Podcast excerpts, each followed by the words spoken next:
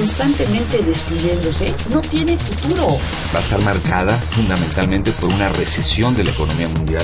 Yo hablo del autoritarismo hasta nuestros días. Radio UNAM. Radio UNAM.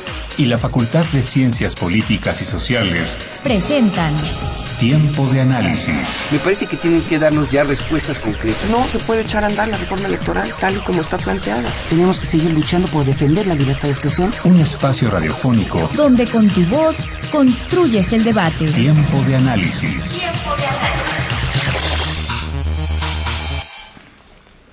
Hola, ¿qué tal? Buenas noches. Les saluda Miguel Tajobase. Esto es Tiempo de Análisis, el programa radiofónico de la Facultad de Ciencias Políticas y Sociales y estamos transmitiendo a través del 860 de la amplitud modulada y vía internet en www.radiounam.unam.mx. Nuestros teléfonos en cabina son el 55 36 89 89 y la alada sin costo el 01800 505 26 88. En redes sociales pueden encontrarnos también en Twitter, arroba tiempo análisis y en Facebook, Facultad de Ciencias Políticas y Sociales, UNAM.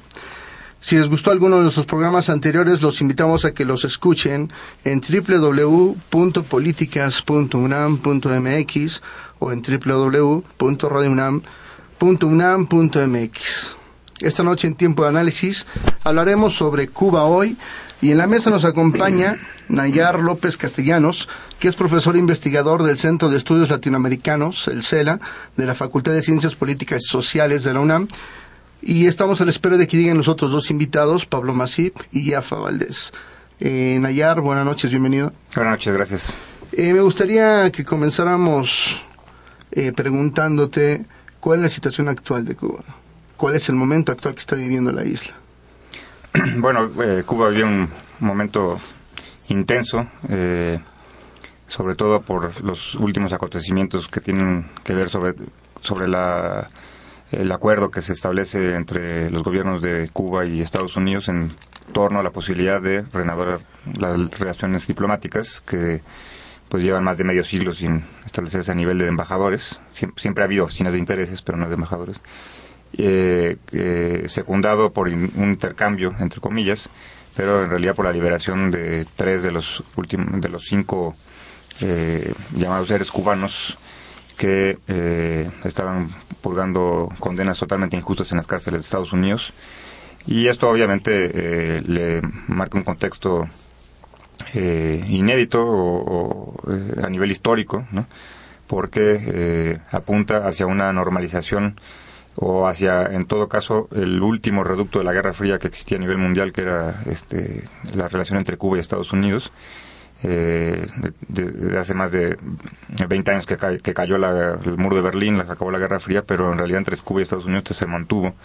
Y sobre todo se, se, mantuvo y se mantiene en, el contexto de lo que es el bloqueo económico contra Cuba. Eh, un bloqueo que históricamente y, demostrado con todo tipo de pruebas le ha costado a, la isla alrededor de 800 mil millones de dólares de pérdidas económicas. Eh, expresadas en diferentes variantes de la economía, eh, de, diferentes campos de la vida en Cuba. Entonces, estamos en un momento eh, interesante porque también ha habido un, conjunto de reformas internas, sobre todo en el ámbito de la economía, en los últimos años, a partir del gobierno de Raúl Castro. Y un mejoramiento también de, muchos de los aspectos que quedaron dañados por cuando cayó el muro de Berlín, precisamente cuando se acabó la Unión Soviética. Eh, recordemos que Cuba dependía en gran medida eh, de este bloque de este bloque económico político y eh, durante la década de los 90 transitó por un periodo muy complejo que se llamó, se conoce como periodo especial que afectó gravemente la economía y, en diferentes aspectos este, de la vida de los cubanos ¿no?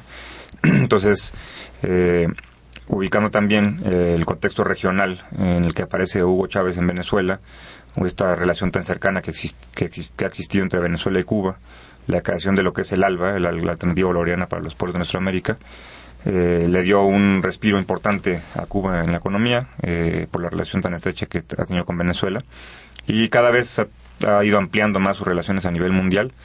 Revisamos, por ejemplo, el dato de las votaciones que se dan en la ONU para exigir el levantamiento del bloqueo, pues prácticamente la última votación eh, fueron 188 votos a favor de un documento que planteaba el levantamiento del bloqueo y solamente dos a favor, Estados Unidos e Israel, tres abstenciones, ¿no? pero esto muestra de que también eh, eh, Cuba ha tenido una victoria importante a nivel mundial en el sentido de que se respete su propia decisión, su propia soberanía y autodeterminación en elegir su propio modelo económico, político, social, cultural. Entonces, más o menos es el, un contexto que podríamos dar, dar de una manera muy eh, sintética, pero sin duda Cuba ha hecho grandes aportaciones, eh, no solamente para la región latinoamericana, ¿no? sino a nivel mundial. Él tiene un alto grado de solidaridad en muchos campos, por ejemplo en la salud, en, la educación. Eh, existen campañas de alfabetización que tiene eh, Cuba desarrolladas con un método muy muy preciso, muy exitoso, que se han aplicado inclusive aquí en, en nuestro propio país, se han aplicado en África, en América Latina. Tiene una solidaridad en, el campo de la medicina muy importante, tiene médicos en muchos países africanos, en el Caribe, en, eh, Venezuela. Hay una presencia importante de médicos cubanos. Y, esto muestra, digamos, también de la, diversidad de lo que es Cuba, ¿no? Es, no solamente es una un, sistema político, económico, socialista que ha logrado sortear todas estas dificultades a través de la historia, sino también un país que tiene relaciones importantes con muchos países del mundo, que ha aportado muchos eh, eh, este, avances, inclusive en el campo de la biotecnología, por ejemplo, de la ciencia, la medicina, eh, en la lucha contra el cáncer, por ejemplo, tiene muchos avances. Entonces hablamos de un país y de un sistema político muy concreto que, que presenta grandes simpatías en, en muchas regiones del mundo y muchos apoyos que también se han dado en, diferentes campos, no solamente en aquellos por parte de aquellos gobiernos que comparten ideológicamente este sistema, sino, por ejemplo, ubicar que Canadá tiene grandes inversiones en Cuba, por ejemplo, no hay una relación económica muy importante entre Canadá y Cuba. Eh, las propias relaciones entre México y Cuba que también han prevalecido a pesar de todas estas eh, complejidades de la historia como la Guerra Fría, ¿no? Eh, y bueno, es más o menos un panorama inicialmente planteado de una manera muy sintética. Me gustaría preguntarte, ¿qué tanta posibilidad de salir avante crees que tenga esa declaración conjunta que hicieron Obama y, Raúl Castro? Sobre todo tomando en cuenta el anticastrismo que hay en los Estados Unidos. Y bueno, que finalmente los, el sector cubano de Miami es un sector en la parte política también muy poderosa. Sí, es un, es un sector poderoso eh, en su parte más eh, radical, digamos, ¿no? Eh, hay grupos que inclusive han sido partícipes de actos terroristas contra Cuba durante toda la historia, Por ejemplo, un personaje de los más deleznables que existe en esa comunidad radical es Posada Carriles, quien fue un autor de la explosión de, una, de, un, de un avión en pleno vuelo que mató a 76 personas en el año 76, ¿no? venía el, el, equipo de esgrima de, de, Cuba, de una competencia. eh, hay una, e, esa comunidad ha existido ahí y tiene mucho poder, tiene poder económico, tiene poder político, efectivamente tiene diputados y, este, senadores en, eh, de la propia comunidad conocida como cubano-americana, ¿no? Pero eh, también existe un sector creciente de, de esta comunidad que eh, ya no está de acuerdo con estas políticas que se han impuesto históricamente por parte de Estados Unidos y que, por ejemplo, están totalmente a favor del levantamiento del bloqueo, porque además tienen familia en Cuba, ¿no? Hay un, este, una preocupación, eh, digamos, por, por establecer una normalidad entre las relaciones entre ambos países. De hecho, inclusive a nivel de la población estadounidense, eh, hay una encuesta que hubo recientemente que habla de un 56% que está a favor de que se levante el bloqueo contra Cuba, que nos muestra obviamente de que eh, la, la idea de lo que es Cuba, de la idea de lo que es el socialismo en Cuba, de los de todos estos aspectos en los que siempre se ha atacado desde Estados Unidos al, sistema socialista cubano, eh, ha ido decayendo, ¿no? Y obviamente, bueno, si, si, si nos ubicamos en lo que cuál es el interés, cuál es realmente el interés que tiene Estados Unidos y, en particular el gobierno de Obama en levantar esta, normalizar estas relaciones y en buscar aparentemente el levantamiento del bloqueo, pues ellos eh, lo han dicho además abiertamente, quieren seguir insistiendo en lo mismo. Ellos quieren que la revolución cubana desaparezca y que no exista un sistema alternativo al sistema capitalista como el que se está construyendo en Cuba, porque hay que hablar que no es un socialismo terminado ni acabado, es un sistema que se está construyendo, ¿no? Y la idea es hacer un socialismo eh, en, este en este país. Entonces sí, sí existe, obviamente, o sea, hay sectores eh, muy radicales en la política norteamericana, eh, conservadores, reaccionarios, anticomunistas y efectivamente anticastristas, que tienen mucho poder y que evidentemente van a hacer todo lo posible porque esto no suceda. Porque además son los sectores que siempre han buscado el derrocamiento por otras vías, como sucedió, por ejemplo, con la invasión en Playa Girón, en, principios de la revolución, en la década de los 60, como sucedió también con el propio bloqueo económico, que siempre se ha, mantenido y que ha costado todo esto que decíamos, y otros tantos actos terroristas que se han dado a lo largo de la historia contra Cuba, ¿no? Entonces, eh, eh, hay al parecer avances importantes en, las reuniones bilaterales que, que se están desarrollando al parecer próximamente se puede estar anunciando ya eh, la instalación de las embajadas en esa calidad eh, diplomática, eh, porque hay oficina de intereses, pero el siguiente nivel, el nivel máximo, digamos, de las relaciones entre dos países, pues son las embajadas. Entonces está por anunciarse aparentemente un restablecimiento ya de las embajadas como tal, y esto obviamente va a abrir todo un panorama muy amplio en cuanto al comercio, en cuanto a las relaciones este, económicas, en cuanto a las, a, las, a las, definiciones migratorias entre ambos países, que eh, sin duda eh, va a influir de manera particular en, la realidad cubana. ¿no? En primera instancia se está hablando solamente de restablecimiento restablecimiento de relaciones diplomáticas, pero todavía no se habla de un levantamiento del embargo. no, el, el, problema es que el embargo, eh, el bloqueo económico, pasa por la vía del Congreso.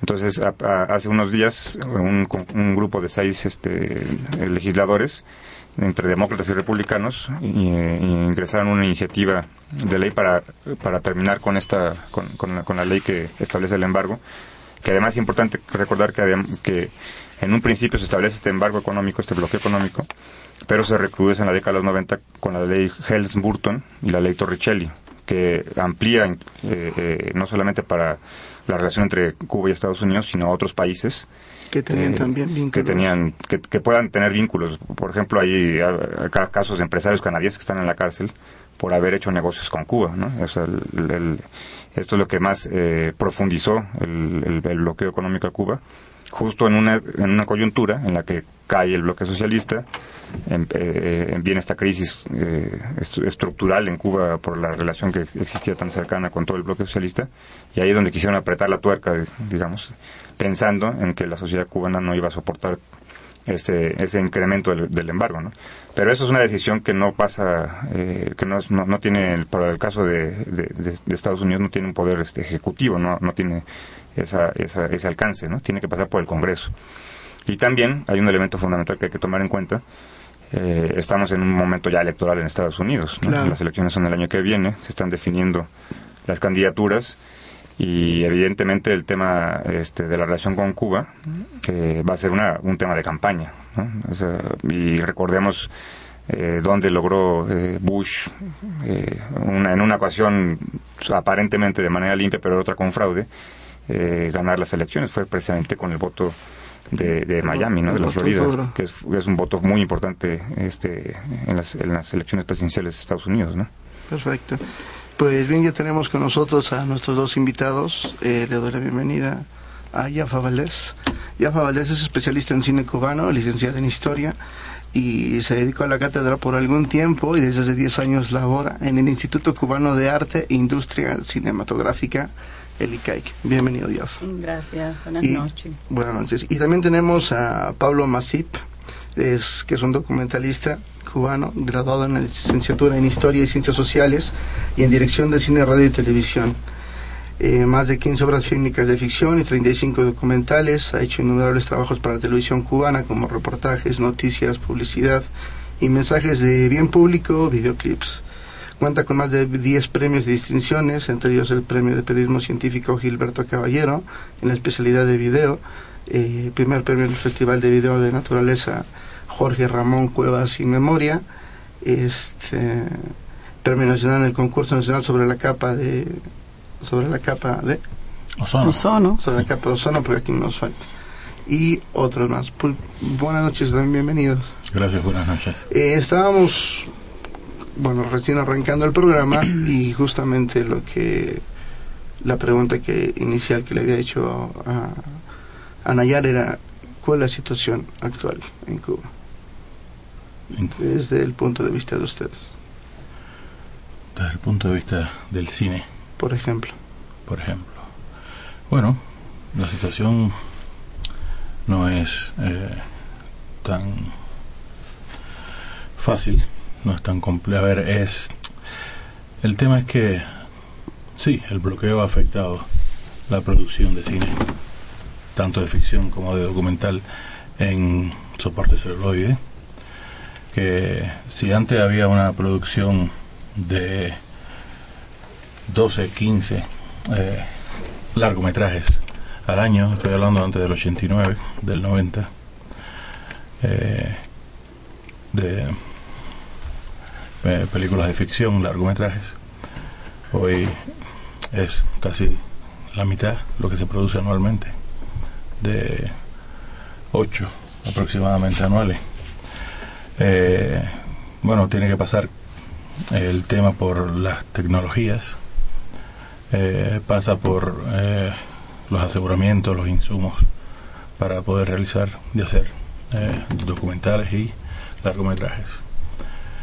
Es real, eh, nos afecta el bloqueo. Sin embargo, yo creo que eh, hay una voluntad del gobierno cubano y de los artistas de hacer arte a pesar de las dificultades.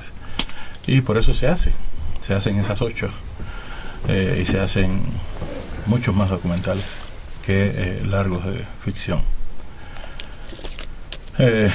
Los temas son variados, ya en cuanto, por ejemplo, a los documentales, pero fundamentalmente quizás enfocados al arte, ya a la representación de, de las otras eh, artes. La ficción fundamentalmente trata de distintos temas nacionales, de cosas que suceden, eh, pero se sigue haciendo. Por suerte seguimos haciendo cine. ¿Vienes presentando un documental o algo por el estilo? Sí, estamos en un festival de, en la UNAM donde presento dos, dos documentales. Uno me dice en Cuba sobre el tema de un disco que hacen los músicos cubanos dedicado a los cinco héroes. Y el otro se llama Tuya para siempre, que trata el método de creación de una eh, coreógrafa cubana muy importante, Premio Nacional de Danza del 2013, que se llama Rosario Cárdenas. Eso es lo que está, se está presentando aquí. Perfectísimo, ya.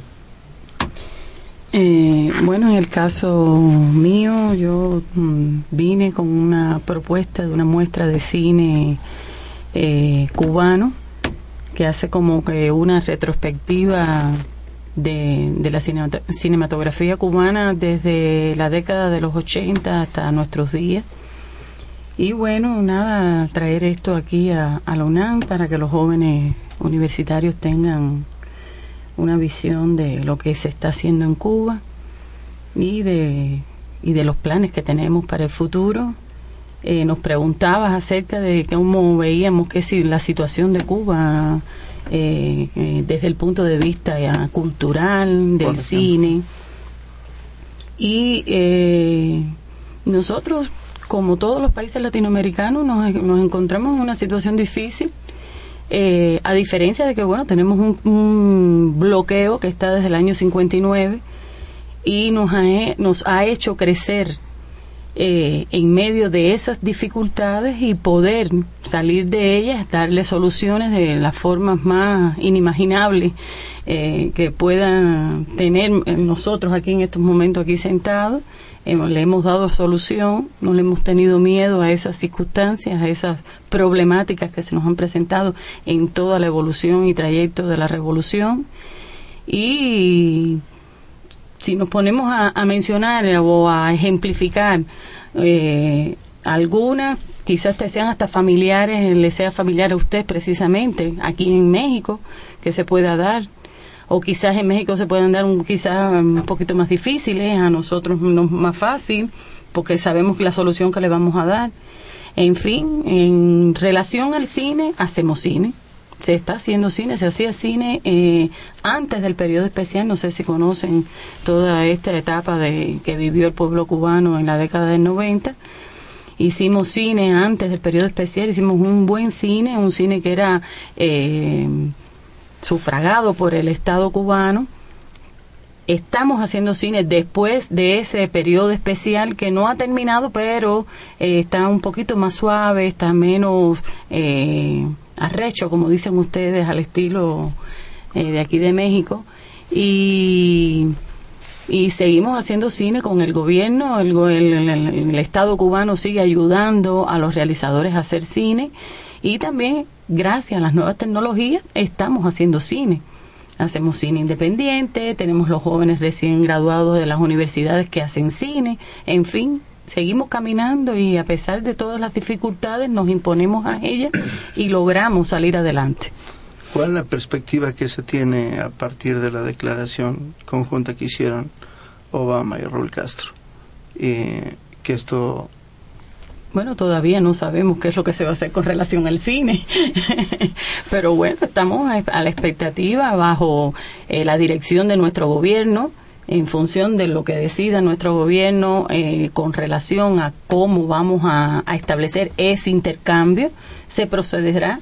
Eh, ayer Pablito decía en un intercambio que estábamos teniendo con los jóvenes en la Facultad de, de Audiovisuales de la UNAM, y, ajá, y decía, eh, Obama habló, pero automáticamente después de Obama habló nuestro presidente, sí, sí. nuestro representante, y puso muy claro las pautas de cuál era la estrategia que se iba a seguir.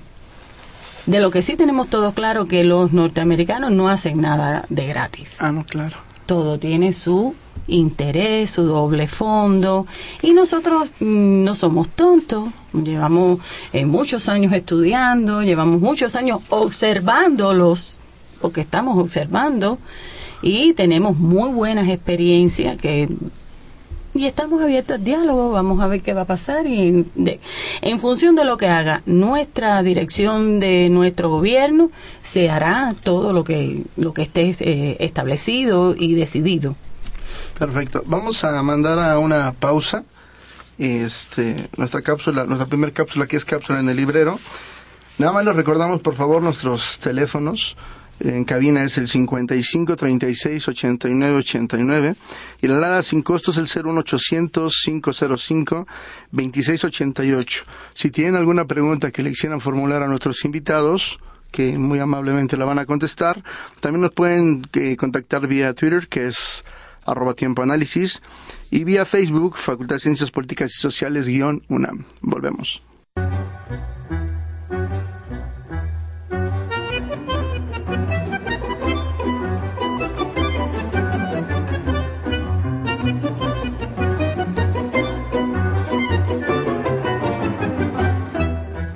Librero. Mi nombre es este, Carlos Chávez Becker, soy profesor investigador de la UAM y profesor de la Facultad de Ciencias Políticas. Eh, el libro eh, es una recopilación de nueve trabajos sobre distintas alternativas de acción colectiva en el medio rural eh, contemporáneas. Hay uno de los trabajos es histórico, pero el resto se plantea analizar las nuevas formas de organización en el campo mexicano frente a retos descomunales como la eh, eh, globalización, frente a retos descomunales como eh, la tendencia hacia la agroexportación que presenta el campo mexicano. Se trata de hacer un análisis sobre cómo los pequeños colectivos, los pequeños grupos de campesinos hacen frente a este reto, a esta clase de retos. Muchas gracias. Márgara Millán, el libro se llama Desordenando el género, descentrando la nación, el zapatismo de las mujeres indígenas y sus consecuencias.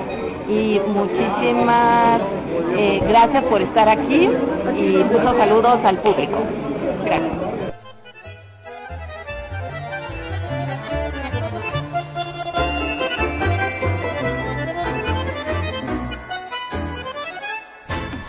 Y bien, ya estamos de vuelta. Les recuerdo nuestros teléfonos en cabina.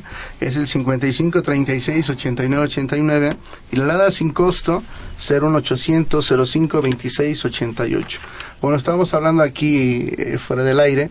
Este, Pablo, pues, ¿qué te gustaría comentarnos del documental? Yo pienso que hay algo importante que está también sucediendo en Cuba y es a partir del sexto congreso del Partido Comunista de Cuba donde se toman una cantidad de medidas eh, para eh, movilizar la economía nacional, que de alguna manera tiene un impacto en la cultura, por supuesto, y tiene que ver con eh, la creación, en un sentido, de los en Cuba se llaman cuentapropistas, ¿no? Pero son como pequeños, no tan pequeños negocios privados, ya, aunque en Cuba no se le da el nombre de privado, pero alcanza la agricultura, yo pienso que alcanza algunas esferas de la sociedad.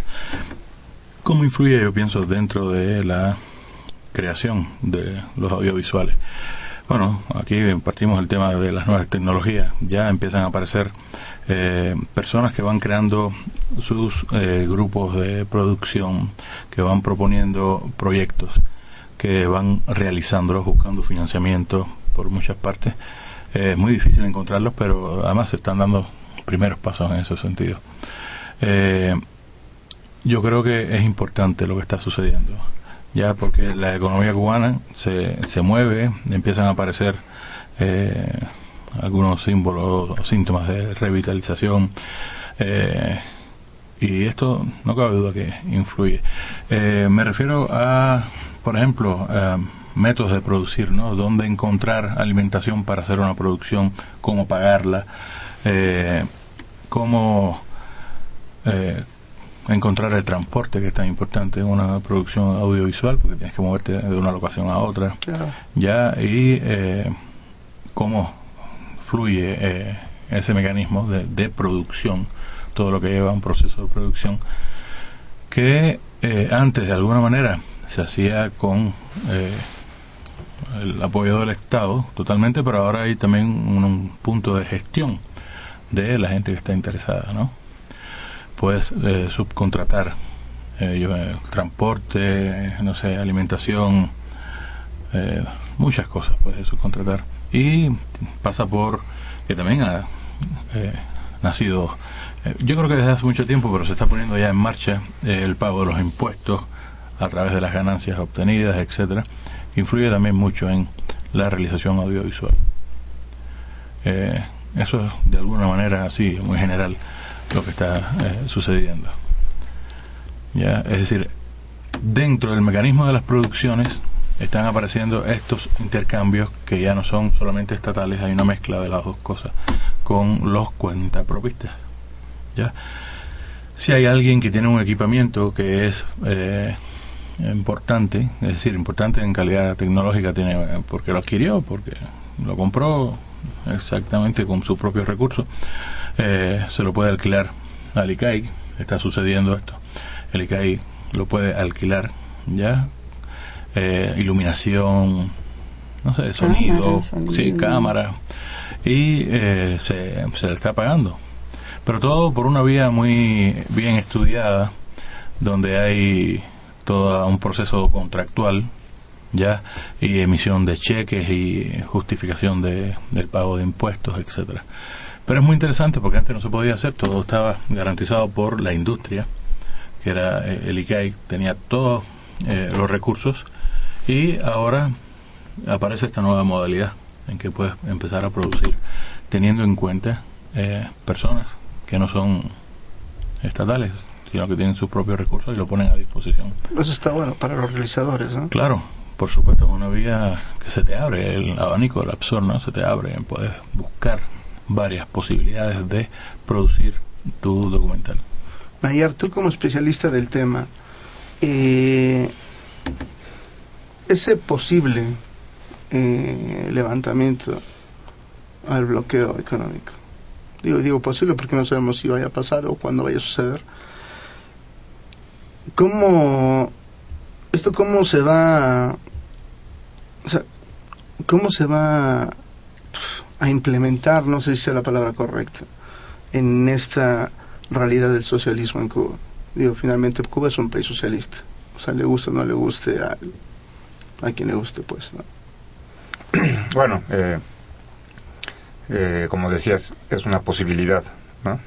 Eh, es más cercana que antes, por supuesto, porque ya hay una intención de entrada, ¿no? Ya hay una un planteamiento y, algunas iniciativas muy concretas como esta este eh, intento de reforma legislativa para eliminar el bloqueo. Eh, y seguramente habrá muchas resistencias también al mismo tiempo dentro del poder en, este político y económico en Estados Unidos por cuestiones ideológicas por orgullos históricos ¿no? hay diferentes elementos que hay que, que hay tomar en cuenta. Pero sin duda eh, es un hecho que si que si sucede eh, tiene dos implicaciones inmediatas. Una es un acto de justicia histórica, ¿no? porque ese bloqueo jamás debió haber existido. Claro. Este, y segunda es un- una victoria del pueblo cubano porque con todo y bloqueo ha logrado hacer muchísimas cosas que países sin, sin, sin que nunca han estado bloqueados no han logrado hacer, pero ni por accidente. ¿no? En- eh, los avances en el campo de la salud, de la educación y de la cultura son, son, son avances que ya quisieran muchos países tenerlos, y países con mejores condiciones económicas y no bloqueados. Este, nuestra propia realidad mexicana lo demuestra en muchos en muchos ámbitos, ¿no? Este, sobre, me po- podríamos pasar varios programas hablando de, lo que de lo que se podría haber alcanzado. Y sin duda, eh, yo creo que eh, hay, un- hay, hay un- opiniones obviamente eh, eh, críticas eh, con- que históricamente ha sido con respecto a Cuba que dicen es que en cuanto se restablezcan las relaciones todos los cubanos van a querer este, optar por el capitalismo ¿no? pero ahí hay un error de visión y de desconocimiento de lo que es este el socialismo en Cuba y lo que es la conciencia de los cubanos porque ellos eh, o sea el sistema que ellos tienen lo, lo, lo, han decidido varias veces lo han reafirmado varias veces recuerdo todavía en el 2008 que hubo una una consulta popular y fueron a votar 95% a favor de que el socialismo eh, continuara y fuera eh, eh, y no, no tuviera ningún ninguna posibilidad de, anularse, ¿no? de retroceder a, un- otro sistema. Yo creo que hay una conciencia muy establecida y además, como, como, como, como, como se comentaba, ¿no? este, eh, la postura es vamos, vamos a restablecer relaciones, levanten el bloqueo, este, pero aquí no va a haber, no se va a negociar nuestro sistema ni se van a negociar nuestras formas de decidir eh, lo que queramos en política, en economía, en cultura, en deporte, eh, en recreación, etcétera. Es, es decir, el- el- la, la normalización de relaciones eh, es, un, es una exigencia que siempre ha tenido Cuba y que la comunidad internacional además con mayor énfasis en los últimos años ha planteado de una manera determinante. Pero esto no implica que en el momento en que se restablezcan las relaciones completas en el nivel diplomático o se levante el bloqueo, eh, pues ya va a entrar ahí McDonald's a, a la Plaza de la Revolución. Eso no es, eso no implica el levantamiento del bloqueo. ¿no? El, levantamiento del bloqueo implica que un país tenga el completo y, y, y- y con, eh, con toda la legitimidad que, que lo debe tener cualquier país en el mundo, de tener relaciones comerciales con quien quiera. Cuba siempre ha tenido relaciones comerciales con países capitalistas, ¿no? como México, por ejemplo. Por ejemplo. Y, y jamás cambió un ápice el socialismo ni, el- ni se pusieron a plantear modificar en nada este, este su estructura social, ¿no? cultural. Entonces yo creo que el, el bloqueo implica esos dos elementos de actos de, de justicia, de victoria, y también la posibilidad, evidentemente, de, de, de recomponer muchos aspectos económicos, porque no es lo mismo que tú exportes una tonelada de azúcar a, un- a otro continente que lo hagas a 70 millas de distancia, este, eh, en, to- en todos los sentidos. Sin, sin duda esto va a beneficiar en que en que, la economía cubana pueda dinamizarse más, puedan crecerse alternativas como la que se comentaban ahorita en el campo, de, por ejemplo, del, ci- del cine, este, eh, en el campo de algunos aspectos, inclusive de la propia salud. Hay algunas medicinas que siempre me han platicado en Cuba, este, este, hay algunas medicinas para algunas enfermedades, en, en particular de niños, que solamente las hacen en Estados Unidos, pero por el bloqueo nunca pudieron llegar a esas medicinas y los niños desgraciadamente fallecieron. Entonces va a haber mejoramientos en, lo- en cuestiones muy, eh, al parecer, eh, simples, simples o superficiales, pero fundamentales para muchos aspectos de la economía. ¿no? Pero pues este el bloqueo no significa otra cosa más que que, que, que, que el país tenga la, la plena autonomía de tener relaciones económicas con Estados Unidos en igualdad de circunstancias. Es muy interesante porque eh, ¿qué, hay, ¿qué hay detrás de McDonald's? Hombre, no solamente estamos hablando de la comida chatarra, ¿no? De esa comida que algunos estudiosos y científicos han demostrado que es lo peor de lo peor, ¿no? La carne esta. No, hay toda una mentalidad, una proyección cultural que invade y destruye eh, otras culturas. Y yo creo que es ahí donde pudiéramos ir a la responsabilidad que tienen los cineastas cubanos ante todo lo que está viniendo y lo que va a venir. Ya sabemos que el bloqueo, bueno, es un poco difícil porque además está legislado absolutamente. Quitar una ley en los Estados Unidos tan complicado como que vaya a resucitar a Matusalén. Pero eh, realmente, incluso ya se ve, ¿no? Eh, de las cosas que ha hablado Obama, eh, que nos dimos cuenta que en su primer discurso como que se mandó a correr, ¿no? Dijo, vamos a hacer esto, esto y esto y esto y esto. E inmediatamente, como usted decía, habló el presidente cubano y dijo, no, un momento, un momento, aquí vamos a sentarnos a hablar y tenemos que convivir eh, como personas, bien, y aceptarnos con diferencias. Ese es el principal eh, principio. Pero, ojo, no es que lleguen y arroyen y destruyan eh, toda una cultura, porque es un gran peligro, ¿eh? Ojo, atención. Quienes dominan los medios en los mundos, la distribución de la cultura en general, son ellos. Es muy interesante porque eh, hablaba de la medicina. Cuba tiene productos eh, médicos únicos en el mundo. Por ejemplo, la vacuna contra el cáncer del pulmón, el Everpro, que es eh, un medicamento para eh, las llagas terribles del pie de diabético. Y hay muchas personas en los Estados Unidos, científicos también, que están muy interesados en que esos productos cubanos también estén dentro. Durante todo el tiempo del bloqueo, eh, los yanquis, yo ayer ponía ese ejemplo en los encuentros con los estudiantes, inventaban, han inventado, por ejemplo, la aspirina contra el dolor, esto es una broma, ¿no? La, primera, la aspirina contra el dolor del oído medio. Ya, eso es un medicamento único. Y lo primero que ellos hacen es registrarlo, eh, la patente en Cuba. Y tienen un doble objetivo. Nadie puede vender eh, la aspirina para el dolor del oído medio ya en Cuba. Y lo otro es asegurarse el mercado. En el supuesto caso de que se acabe la revolución cubana, ellos van a tener controlado el mercado. No lo hacen por gusto. Y lo hacen realmente con una muy mala intención. ¿Ya? O muy buena intención también, porque es, permitido. Y además en Cuba se le acepta, que eh, por supuesto. Pero de que los documentalistas cubanos y los cineastas cubanos tenemos una responsabilidad con lo que hacemos en los tiempos que se acercan a nuestro país y a la historia de nuestro país es muy grande. Y yo creo que tenemos que asumirla con, así mismo, con esa responsabilidad, con esa visión que hemos tenido siempre. ¿Ya? Es eso lo que quería comentarte. Perfecto. Eh, y ahora me gustaría preguntarte, ¿la producción de películas y documentales dista mucho en cantidad? Por ejemplo, en los últimos años. Bueno, eh, durante el periodo especial hubo una disminución con respecto a la, a la producción de, de, cinematográfica de manera general. Eh, a partir ya de la, de la aparición del, del, del, video como tal, de la de me quedé del soporte audiovisual en video, se dio la posibilidad de que aumentara, se retomara, se le diera una vida nuevamente a la producción audiovisual. Y esto es eh, ya a partir del 2000 en adelante.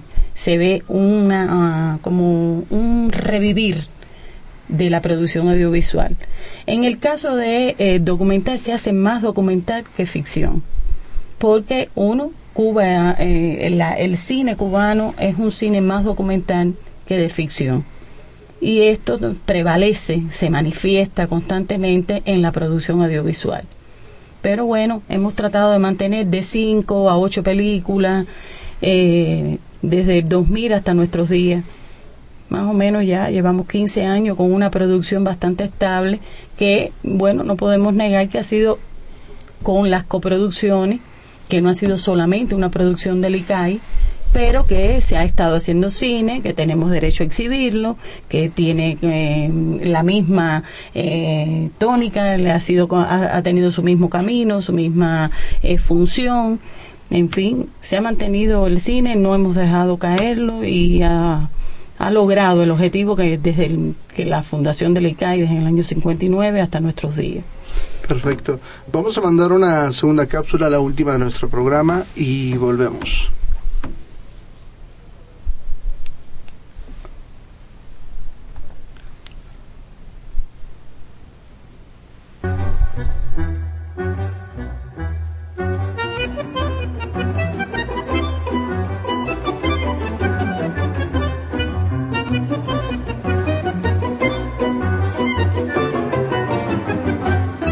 En el librero.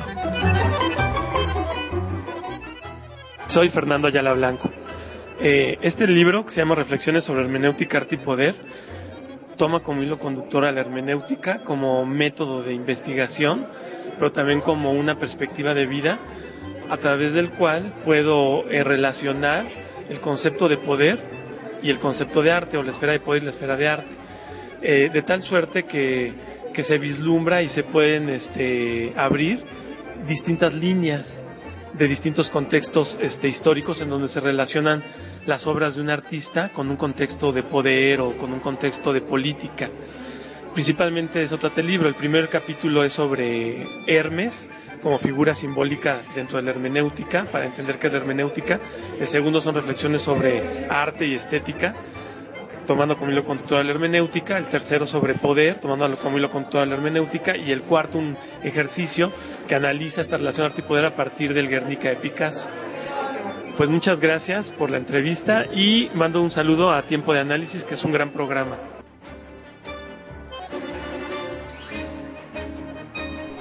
Bueno, el ULA, los grandes maestros y una distinción necesaria, 52 años de estudio, peregrinación y combate de Óscar Uribe Villegas del UNAM, es un libro dividido en cuatro apartados. Es escrito por alumnos y alumnas del doctor.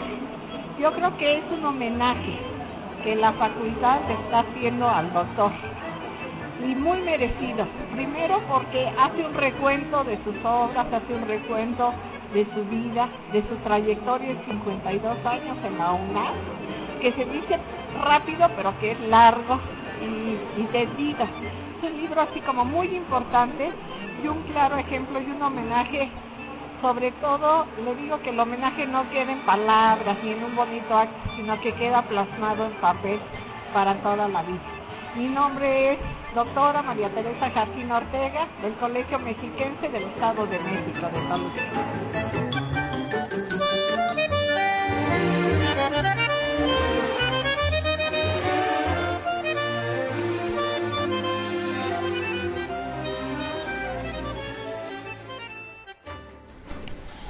Y bien, ya estamos de vuelta. Eh, les recordamos nuestros teléfonos en cabina, son el 55 368989 y la alada sin costo 01800 505 2688.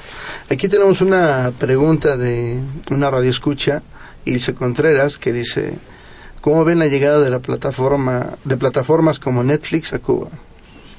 Bueno, eh, la semana pasada, el jueves, el viernes, eh, el vicepresidente cubano, Díaz Canel, eh, hizo pública eh, la disposición del gobierno cubano de utilizar Internet para eh, el desarrollo de la sociedad cubana, en la educación, en la cultura, en la ciencia. Eh, yo creo que de alguna manera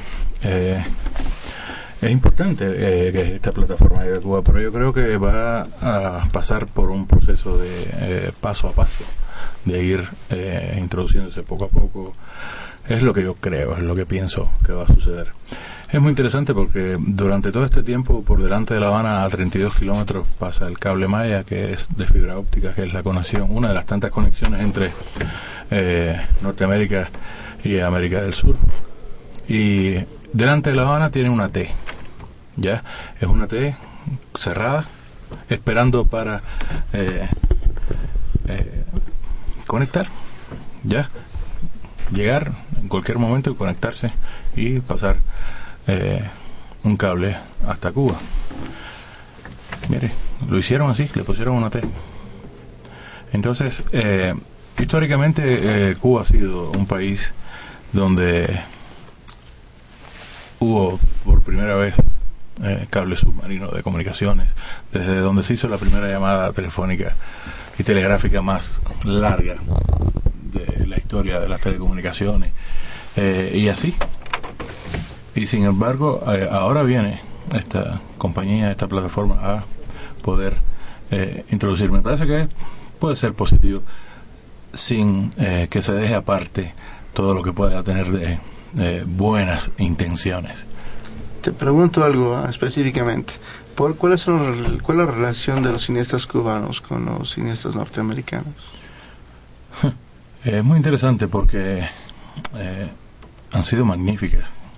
Las relaciones es que cuando tú te encuentras con gente de tu mismo gremio, cuando tú te encuentras con gente que eh, trabaja ah, hombro con hombro contigo en una producción, cuando tú comprendes que estás haciendo eh, algo útil, las relaciones sencillamente no pueden ser otras que las de cordiales, de camaradería, de ayuda, de comprensión.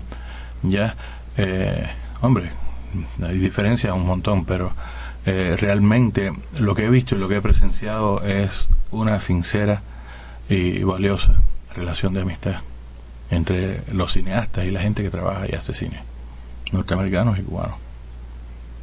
Es eso lo que te puedo decir.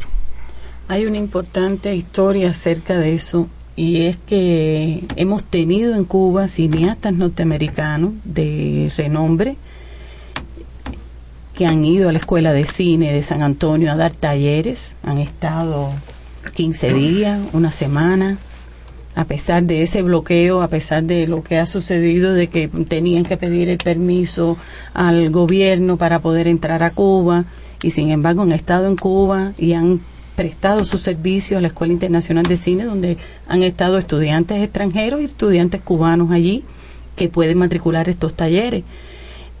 También visitan al ICAI, visitan eh, el ICAI, han estado entre ellos Robert Redford, que va iba con mucha frecuencia al ICAI, y se han hecho intercambios de coproducción con esta con, con televisoras norteamericanas, con compañías también de cine norteamericano, es decir, que eso ha existido desde antes.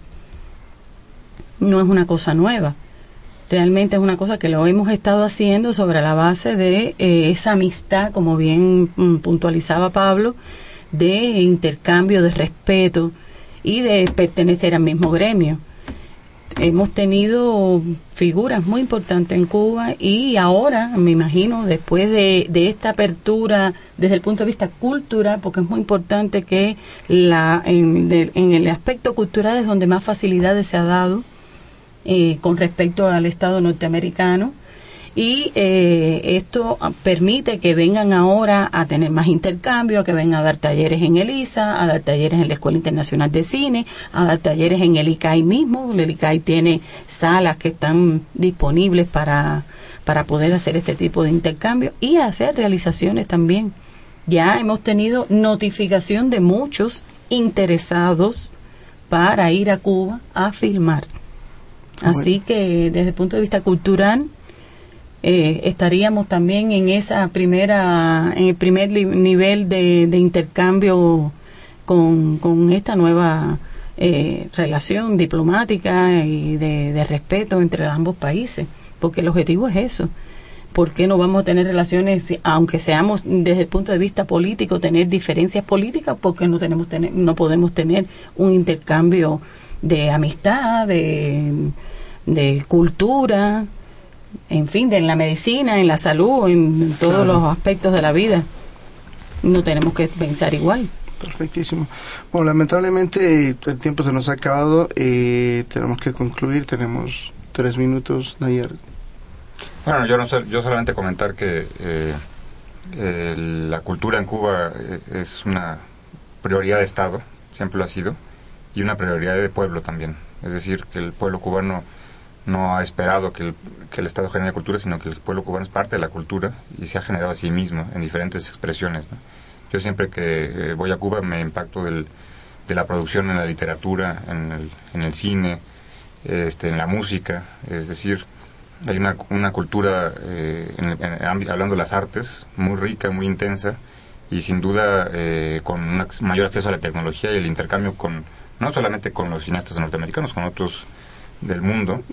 Eh, esto va a enriquecer y también va a proyectar también la imagen de un país y de un sistema político que puede ser una alternativa para esta humanidad que está en crisis, para un sistema capitalista que está en crisis. Conocer, sin quitando todos estos mitos y mentiras y difamaciones que siempre han existido alrededor, alrededor de lo que es el socialismo en Cuba, este, permitiría también que otros, otros actores y otros pueblos puedan darse cuenta de que hay alternativas para, para nuestras realidades. ¿no? Yo creo que la, que la cultura cubana en ese sentido es un baluarte latinoamericano que hay que este, ver, observar, admirar y defender. Muchísimas gracias, Pablo. Gracias a ustedes. ¿eh? Eh, ya va, unas últimas palabras. Tenemos todavía un minuto.